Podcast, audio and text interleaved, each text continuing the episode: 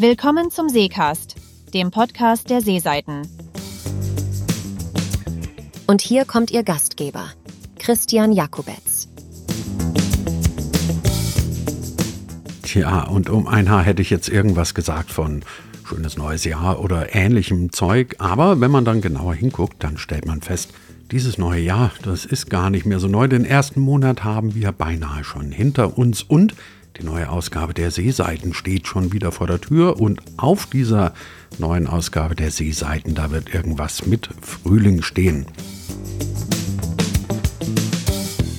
Das kann man sich zwar jetzt noch gar nicht so richtig vorstellen. Wenn ich hier nach draußen schaue, sieht es hier noch verdammt nach Winter aus, aber die Zeit vergeht relativ schnell und wir wissen, in ein paar Wochen kann schon sein, dass wir uns viel, viel frühlingshafter fühlen und spätestens dann, wenn Sie Ende Februar, Anfang März die neue Ausgabe der Seeseiten in der Hand halten, spätestens dann sollten die ersten Frühlingsgefühle auch bei Ihnen wirklich da sein. Vorher reden wir aber noch mal ein kleines bisschen über Dinge, die nicht so viel mit früher zu tun haben. Das ist jetzt quasi die Zwischendrin-Ausgabe des Seecast und in dem haben wir heute jemanden zu Gast, der letztes Mal schon da war. Wir hören den zweiten Teil des Gesprächs mit Harry G. Wir beschäftigen uns mit der Vergangenheit von jemandem, der in einem unserer letzten Hefte ein bisschen was über seine Gegenwart erzählt hat und Natürlich schauen wir ein bisschen drauf, was ist los am Tegernsee in den nächsten drei bis vier Wochen. So lange wird es nämlich ungefähr noch dauern, bis die neue Ausgabe des Seecast und dann auch die Seeseiten bei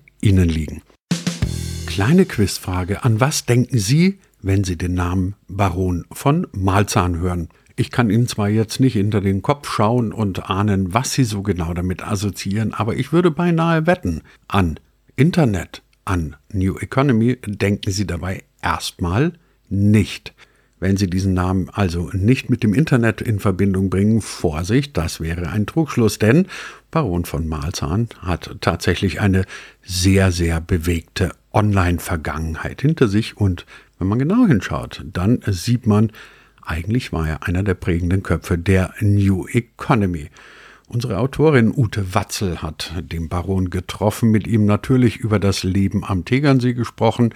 Das alles konnten Sie in einem unserer letzten Hefte schon nachlesen. Aber sie hat ihn auch danach gefragt, wie das denn so war damals. Zweieinhalb Jahre begleitet und habe mich dann 1999 in der Hochphase des Internet-Hypes selbstständig gemacht und hatte dann Glück. Mein erster Investor war Herr Arnaud, LVMH, der jetzt reichste, reichste Mann der Welt momentan, glaube ich. Damit hatte ich genügend Kapital dann von, ja, von 2000 an habe ich, ich weiß nicht, insgesamt 20 Internetfirmen gegründet, die aber meistens B2C waren. Tja, das klingt auf den ersten Blick erstmal relativ einfach. Man gründet ein paar Firmen, macht ein bisschen B2C und dann hat man Erfolg. Aber kleine Zeitreise nochmal zurück. Wir befinden uns im Jahr 1999 und da, da war wirklich alles noch ganz anders. Man musste jetzt erstmal wirklich versuchen, mit dem Internet Geld zu verdienen. Und das tat ja damals noch keiner. Und wenn man sich denkt, Facebook ist gestartet 2001 oder 2002 und, und, und, und Amazon auch sowas mit dem Dreh, die waren ja nahe defizitär. Da wurden ja viele hunderte von Millionen Investment benötigt, wo wir überhaupt den Break-Even sollen. Und wir, wir mussten, wir hatten natürlich nicht so viel Geld, wir mussten ja schneller ein Break-Even erreichen. Und das gelang mit neu.de, der Partnerbörse, waren wir nach drei Monate in die schwarzen Zahlen. Schwarze Zahlen also nach relativ kurzer Zeit. Und nicht nur das. Ein Projekt, das kennen Sie sicherlich nicht nur vom Namen, sondern das wurde dann auch richtig, richtig erfolgreich. Mein erfolgreichstes Unternehmen war neu.de, die Partnerbörse. Die habe ich mit der Unternehmung Ströer, dem Plakatunternehmer aus Köln, gegründet. Die haben wir 2003 gegründet und 2005 waren wir der Marktführer in Deutschland vor Friendscout und Parship habe ich dann verkauft und dann habe ich noch mehrere Sachen in der Richtung gemacht. Dann habe ich die größte Kochseite, Koch-Community, sophisticated.de, haben Woman Web, eine Social-Media-Plattform für Frauen, mhm. schon, schon gegründet 1998, also vor Facebook, fünf Jahre vor Facebook. Und äh, die letzte Internetfirma habe ich dann 2016 verkauft, das war Kochrezepte Woman Web. Und seitdem habe ich dann Immobilien in eigener Sache gemacht Schluss also mit dem Internet, Schluss mit München, Hamburg und wie die Städte davor alle heißen. Die neue Heimat des Barons ist jetzt der Tegernsee und das wiederum ist der Grund dafür, warum er sich mit Internet ein bisschen weniger beschäftigt, sondern mit was ganz anderem. Aber die Leidenschaft, die Begeisterung dafür, die ist immer noch genauso groß. Und das ist eigentlich jetzt auch der Grund, warum ich seit zweieinhalb Jahren jetzt mich in der Familiengesellschaft, in der neu gegründeten Wildbad Kreuz Familiengesellschaft, weil wir mit einem größeren Kreis in der Familie, also das ist mein Schwiegervater und drei Schwestern, unter anderem auch die Helena ähm, und ich, neu aufgestellt, um auch mit neuem Kapital, dass wir eine Konstruktion finden, wie es uns möglich ist, diesen extremen Sanierungsstau, den wir da hinten haben, in eigentlich in allen Gebäuden. Es sind ja fast 20 Immobilien und nochmal 20 Hütten mit entsprechenden Alben, überhaupt anpacken zu können. Tja, die Vergangenheit des Baron von Malzahn, der Mann, der Mastermind hinter vielen, vielen bekannten Firmen und nebenbei bemerkt, der Mann, der auf den grandiosen oder mit seinen Kollegen auf den grandiosen Agenturnamen zum Goldenen Hirschen gekommen ist. Dafür, ganz ehrlich gesagt, habe ich ihn immer bewundert. Muss man echt erstmal draufkommen. Apropos draufkommen. Möglicherweise haben Sie sich das ja schon mal gefragt. Da sind jetzt in den Seeseiten immer so komische kleine Kästchen unter manchen Artikeln. Diese kleinen Kästchen nennen sich QR-Codes und die wiederum, die sind die Brücke sozusagen von den Seeseiten, von den gedruckten Seeseiten in unsere multimedialen Erweiterungen. Also, wenn Sie in den Seeseiten solche QR-Codes sehen, dann halten Sie einfach Ihre Kamera drauf, Ihre Smartphone-Kamera und dann landen Sie genau dahin, und dann landen Sie genau da, wo Sie landen wollen und sollen. Also beispielsweise bei diesem Podcast. QR-Code scannen, draufhalten und schon sind Sie mittendrin hier im Seecast.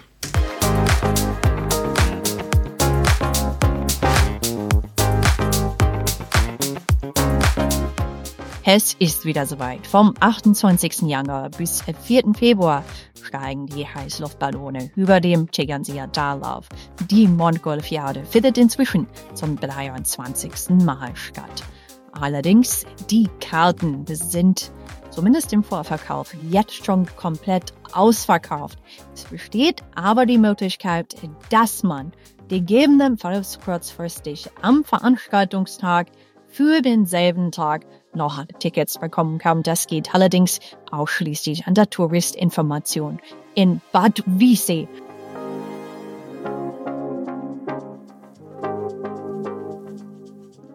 Und was wäre eine Montgolfiade ohne das dazugehörende Ballonglühen in Bad Wiessee dieses Jahr am 2. Februar ab 18 Uhr?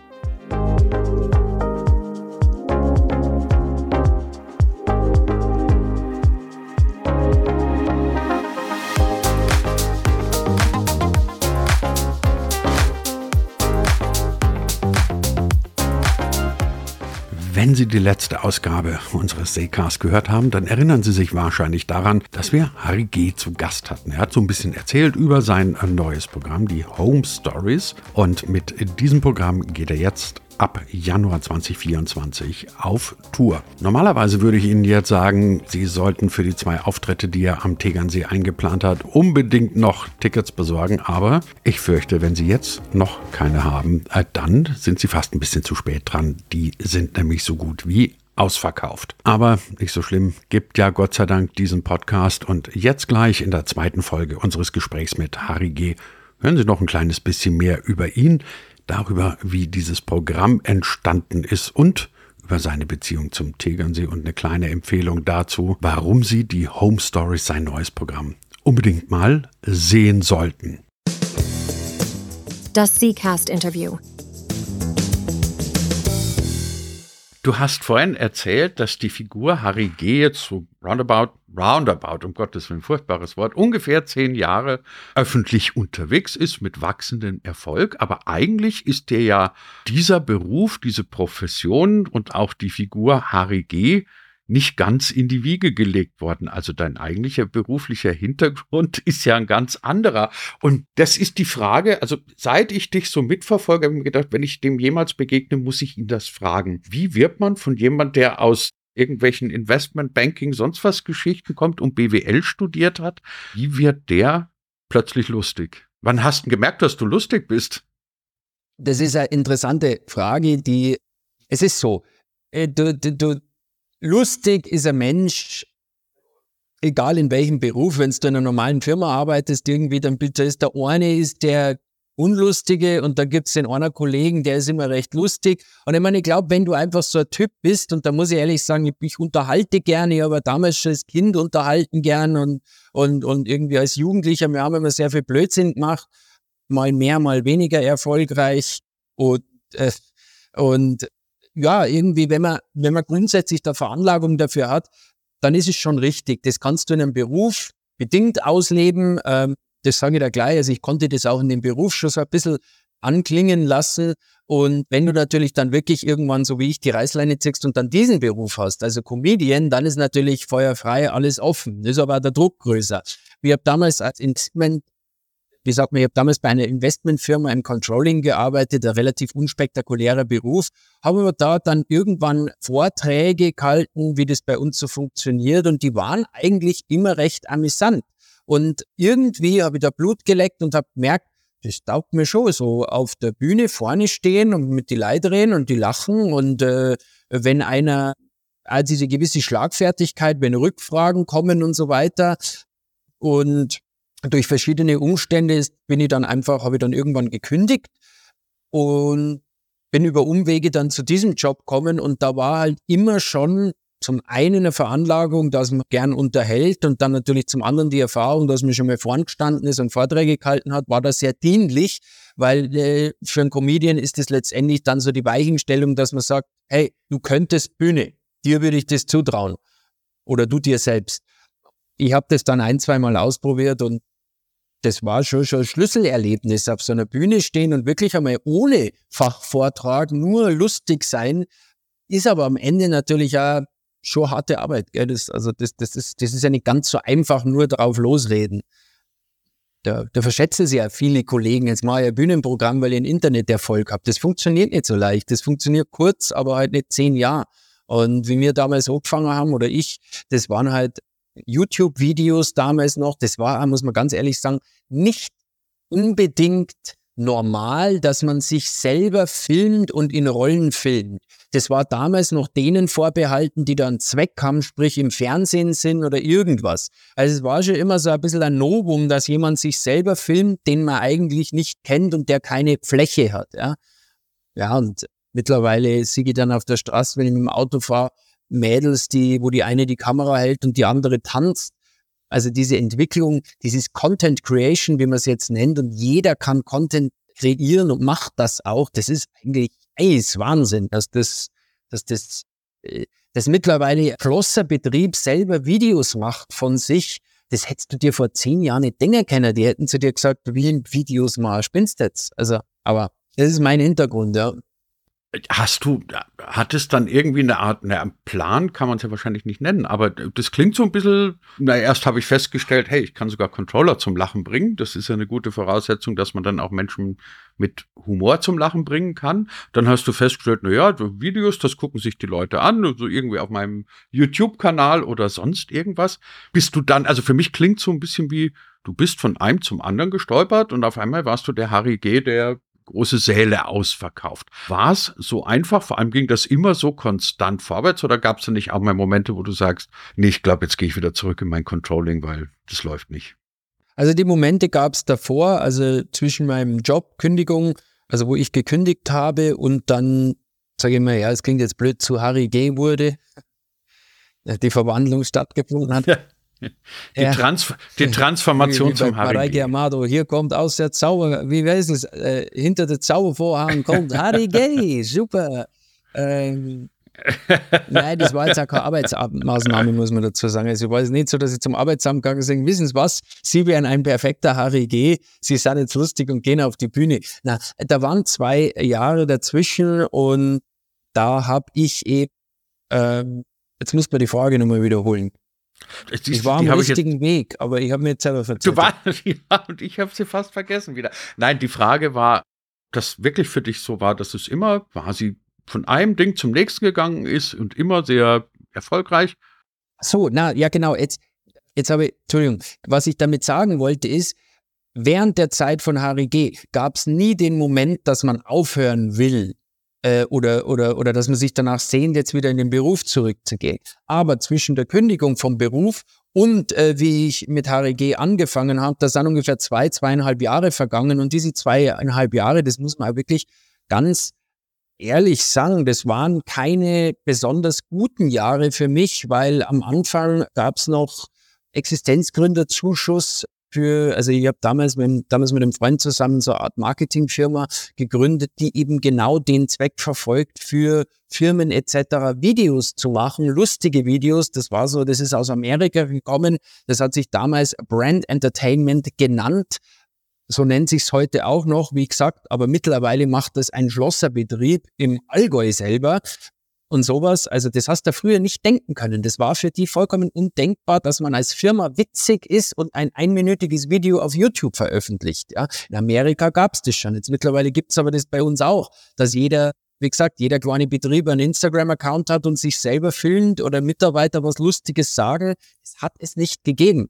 Also ärgert mich halt nur eigentlich. Aber in diesen zwei Jahren, da ist dann irgendwie auch, muss ich ganz ehrlich sagen, das Geld knapp geworden. Das war dann wirklich, wie sagt man, am Zahnfleisch irgendwann und da war dann schon, es war 2013 der Punkt, wo ich gesagt habe, pass auf, das macht so keine Freude mehr irgendwie und und und äh, ich muss mir jetzt halt wieder in mein in mein altes Business bewerben, zumindest in den Zweig irgendwie. Und tatsächlich war das zu der Zeit ja wahnsinnig zäh und ich habe dann selber nur Videos weitergemacht und da kam dann irgendwann der Punkt mit diesem mit dem Erfolg, äh, damals weiß ich noch von dem Isar-Preisen-Video, das war vor dem Wiesen-Video. Und so habe ich dann allmählich irgendwie gemerkt, Mensch, das könnte tatsächlich was werden.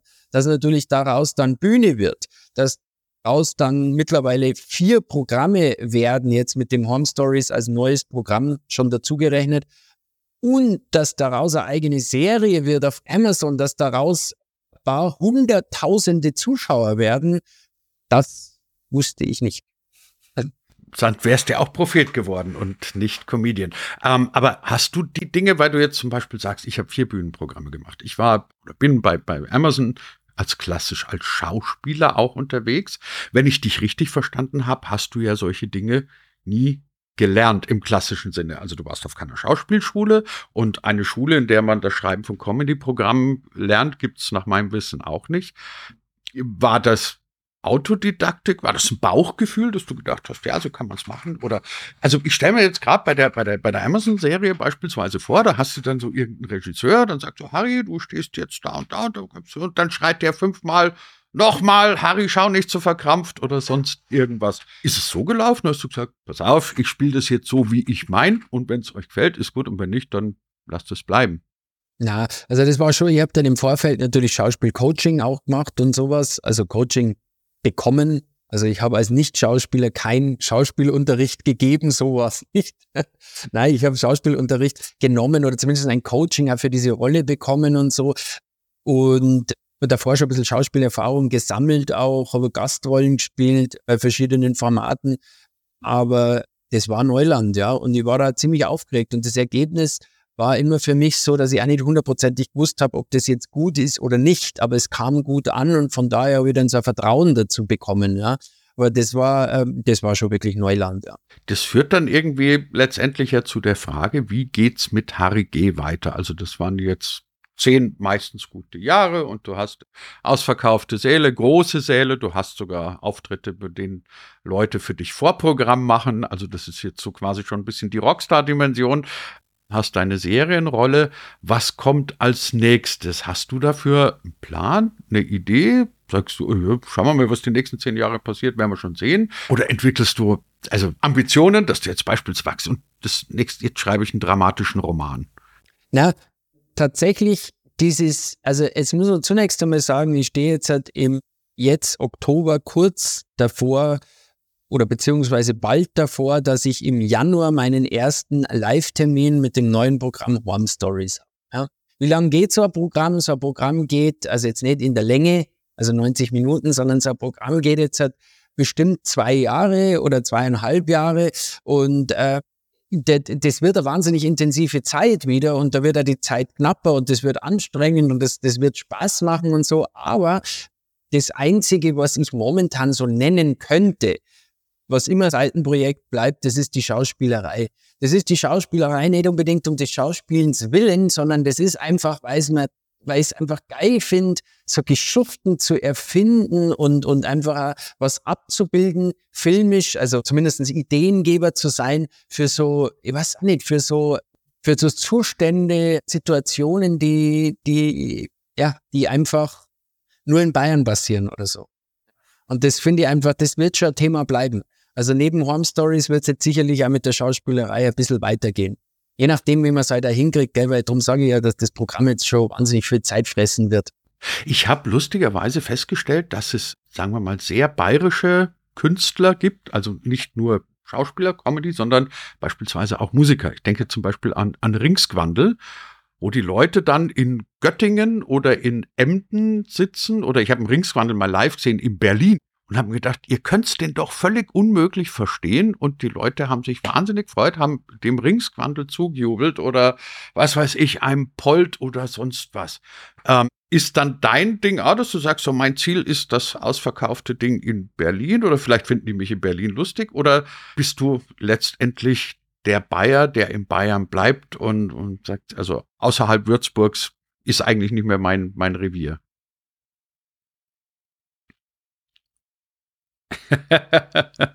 also ich möchte ein Zitat aufführen. Ich bin der Harry und da bin ich der Horn. Ähm, na, es ist tatsächlich so, wenn man wieder den Begriff Horn Stories nimmt. Eine Horn Story ist ja eine Geschichte von meiner Heimat, von dem, was da passiert das, was da passiert, der Tegernsee, wie du gerade sagst, oder speziell München, das ist einfach ein Thema, das interessiert andere. Das ist der Blick durch Schlüsselloch zu den Schönen und Reichen.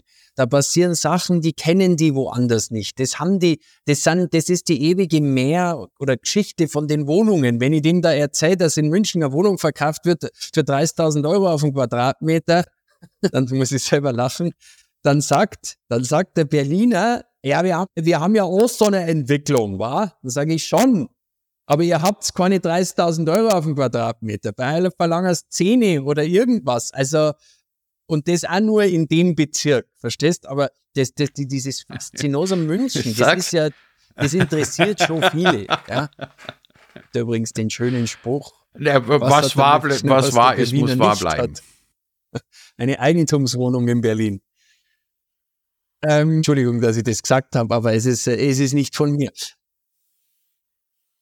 Aber es ist tatsächlich so, wo du hinkommst. Also zum Beispiel geh mit dem Programm nach Hamburg. Der Hamburger sagt, das ist ja genauso wie bei uns. Und da ist es wahr. Die haben das mehr, so dieses, dieses, was man bei uns als Münchnerisch oder Schickeria bezeichnet, das gibt's in Hamburg mehr. Der Berliner sagt, das, das ist doch nicht wahr. Das kann doch alles nicht wahr sein, was du hier erzählst, ja.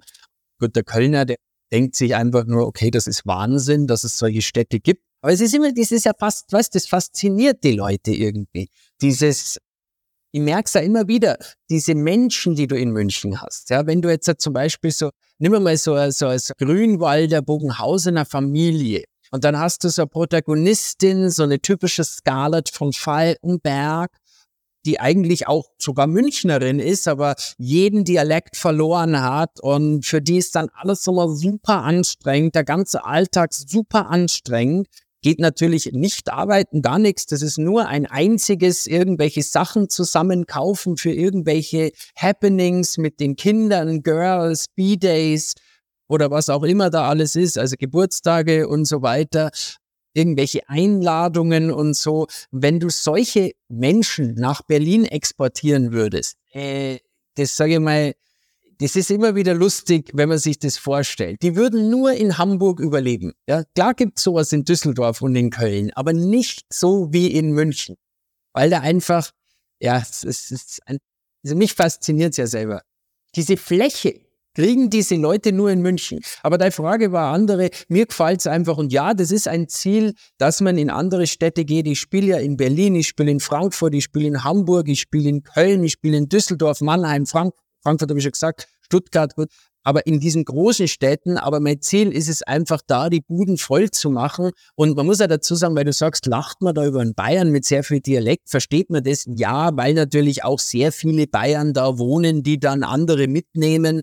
Ich habe letztes Mal in Berlin gespielt, das war ganz lustig. Da hat sich einer totgelacht, dann habe ich gesagt, gell, du bist der Bayer, sagt er, ich, nee, ich komme vom Heiligendamm. Oder irgend sowas hat er gesagt, ja.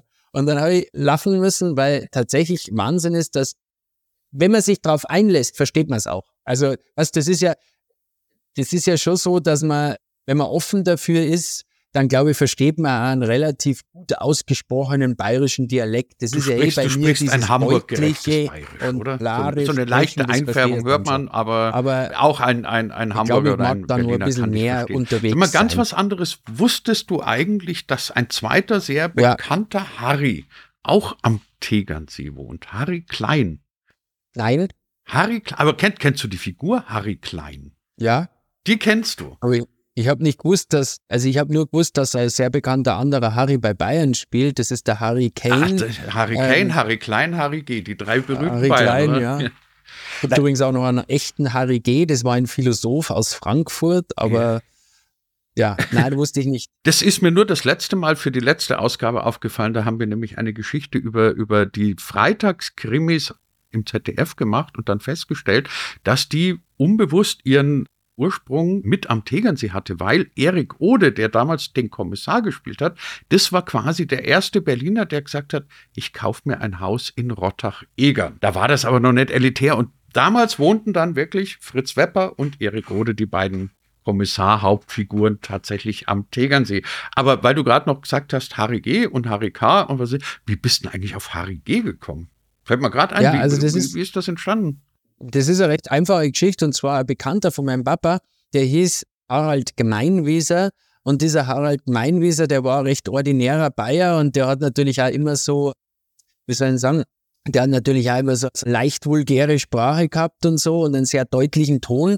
Und wenn man sich auf YouTube damals, äh, man musste ja irgendwas über das Video drüber schreiben, ja. Und da gab's im Grunde genommen wollte ich immer sagen, irgendjemand spricht über dieses Thema. Und dann habe ich einen Namen braucht für das Ganze. Und dann, warum habe ich den auch abgekürzt? Weil ich das natürlich aus so Zeitungen wie der Bildzeitung kenne, Harry G., also was weiß ich, Stefan F. oder Christian J., äh, Zeuge des Unfalls oder so. Da habe ich mir das irgendwie gedacht, dass das eine ganz lustige Abkürzung wäre. Und da kam der Name Harald Meinwieser ins Spiel und den habe ich dann einfach abgekürzt. Also Weiß das da echte Harald Meinwieser eigentlich? Na, also man muss tatsächlich sagen, das weiß der nicht, weil der damals nur noch kurz gelebt hat. Ansonsten, glaube ich, wäre er natürlich sehr, sehr erfreut drüber, weil es im Grunde genommen ja nichts mit seinem Namen mehr zu tun hat. Also Harry G. versus Harald Gemeinwieser. Es hätte ihn jetzt nicht gestört, aber der lebt leider nicht mehr. Naja, gut, wenn er es gewusst hätte, dass er in Form einer, einer, einer solchen Figur weiterlebt, würde er sich geehrt fühlen. Du hast jetzt noch, ich glaube, das muss man so machen, oder früher hat man das immer gemacht, so im Radio und im Fernsehen. Du hast jetzt noch die einzigartige Möglichkeit, deine demnächst Besucher in Tegernsee, in Rottach, in Schliersee und in Miesbach spielst ja auch noch. Du darfst ihnen jetzt noch eine persönliche Botschaft mitgeben oder sie grüßen oder sonst irgendwas, damit wir ein rundes Ende unseres Gesprächs haben. Und dass die dann Ja, wirklich sagen, ich muss jetzt zum Harry G. gehen. Also ich würde aus folgenden Gründen zum HDG gehen. Zum einen habe ich die einmalige Chance zu beobachten, wie mein Breißen-Nachbar beleidigt wird von der Bühne runter. und zum anderen muss man auch ganz ehrlich sagen, wird One Stories, das Programm ist ja schon fast fertig und deshalb kann ich nur sagen, es wird ein wahnsinnig unterhaltsames, ein wahnsinnig mitreißendes Programm. Es zeigt auch ein bisschen mehr von mir, also ein bisschen mehr von meiner Leidensgeschichte im Leben, also wie ich so durchs Leben gehe und äh, zum anderen, ja, es wird einfach ein schönes, emotionales Programm und sehr, sehr lustig, wie ich finde. Und deshalb würde ich mich freuen, wenn ihr kommt. Ich komme auf jeden Fall. Also Leute, einer ist schon mal da, ganz sicher. Ich komme auch, dann sind wir schon zu zweit und den Rest kriegen wir auch noch voll. Also von dem her, unser Gast heute beim Seecast Harry G. Ganz, ganz herzlichen Dank an dich und toi toi toi für deine Auftritte am See. Vielen Dank. Dankeschön. So, und falls Sie jetzt sagen sollten, das war wirklich ein launiges, tolles Gespräch mit Harry G., das würde ich gerne mal in seiner Gesamtheit hören. Kein Problem. Demnächst gibt es das in einer Sonderausgabe vom Seecast nochmal ohne Unterbrechungen anzuhören. Der Seecast im Gespräch mit Harry G.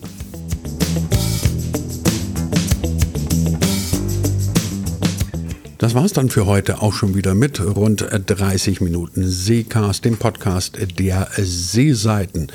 Apropos Seeseiten, weil wir gerade vom Heft sprechen, die neue Ausgabe der Frühling kommt ins Haus am Donnerstag, den 7. März. Dann wieder mit vielen, vielen tollen Geschichten zum Nachlesen, Blättern, Schmökern und alles, was man halt gerne so mit einem Heft macht wenn Sie dann auch noch Lust haben, irgendwas mal wieder zu hören. Die nächste Ausgabe vom Seecast erscheint kurz vor dem Heft, also Ende Februar. Und bis dahin haben Sie eine gute Zeit, genießen Sie die letzten Tage des Winters. Wir sehen, lesen und hören uns im Frühling.